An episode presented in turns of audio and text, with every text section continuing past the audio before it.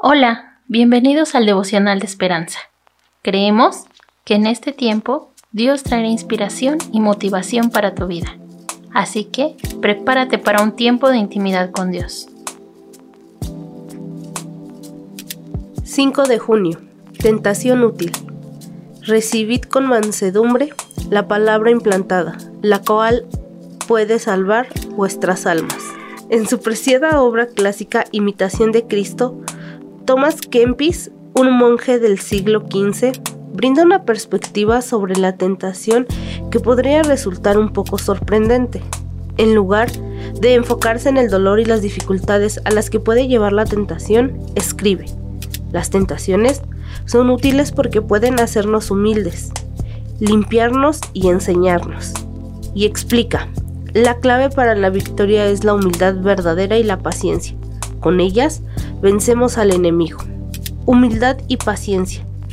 Qué diferente sería mi andar con Cristo si esa fuera mi manera natural de responder a la tentación. La mayoría de las veces reacciono con vergüenza, frustración e intentos impacientes de librarme de la lucha. Pero Santiago 1 nos enseña que las tentaciones y las pruebas que enfrentamos no carecen de propósito y son solo una amenaza aunque ceder a la tentación trae dolor y devastación. Cuando acudimos a Dios con corazones humildes para buscar su sabiduría y gracia, Él nos da a todos abundantemente y sin reproche. Mediante su poder en nosotros, las pruebas y las luchas para resistir el pecado producen paciencia, para que seamos perfectos y cabales, sin que nos falte cosa alguna. Ante la tentación, los brazos de amor de Dios nos dan paz y reposo. Reflexionemos. En ocasiones puede llegar a ser difícil atravesar las tentaciones y las pruebas que se nos presentan.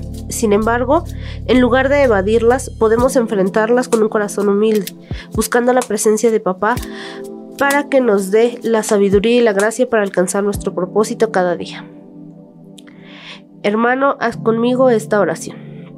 Querido Dios, enséñame a buscarte con un corazón humilde y lleno de fe cuando pase por las pruebas o dificultades, ya que tus brazos me permitirán superar las pruebas, pero en ellos también encontraré paz y reposo. Dios, te necesito cada día, solo no puedo. Amén. Esperamos que hayas pasado un tiempo agradable bajo el propósito de Dios.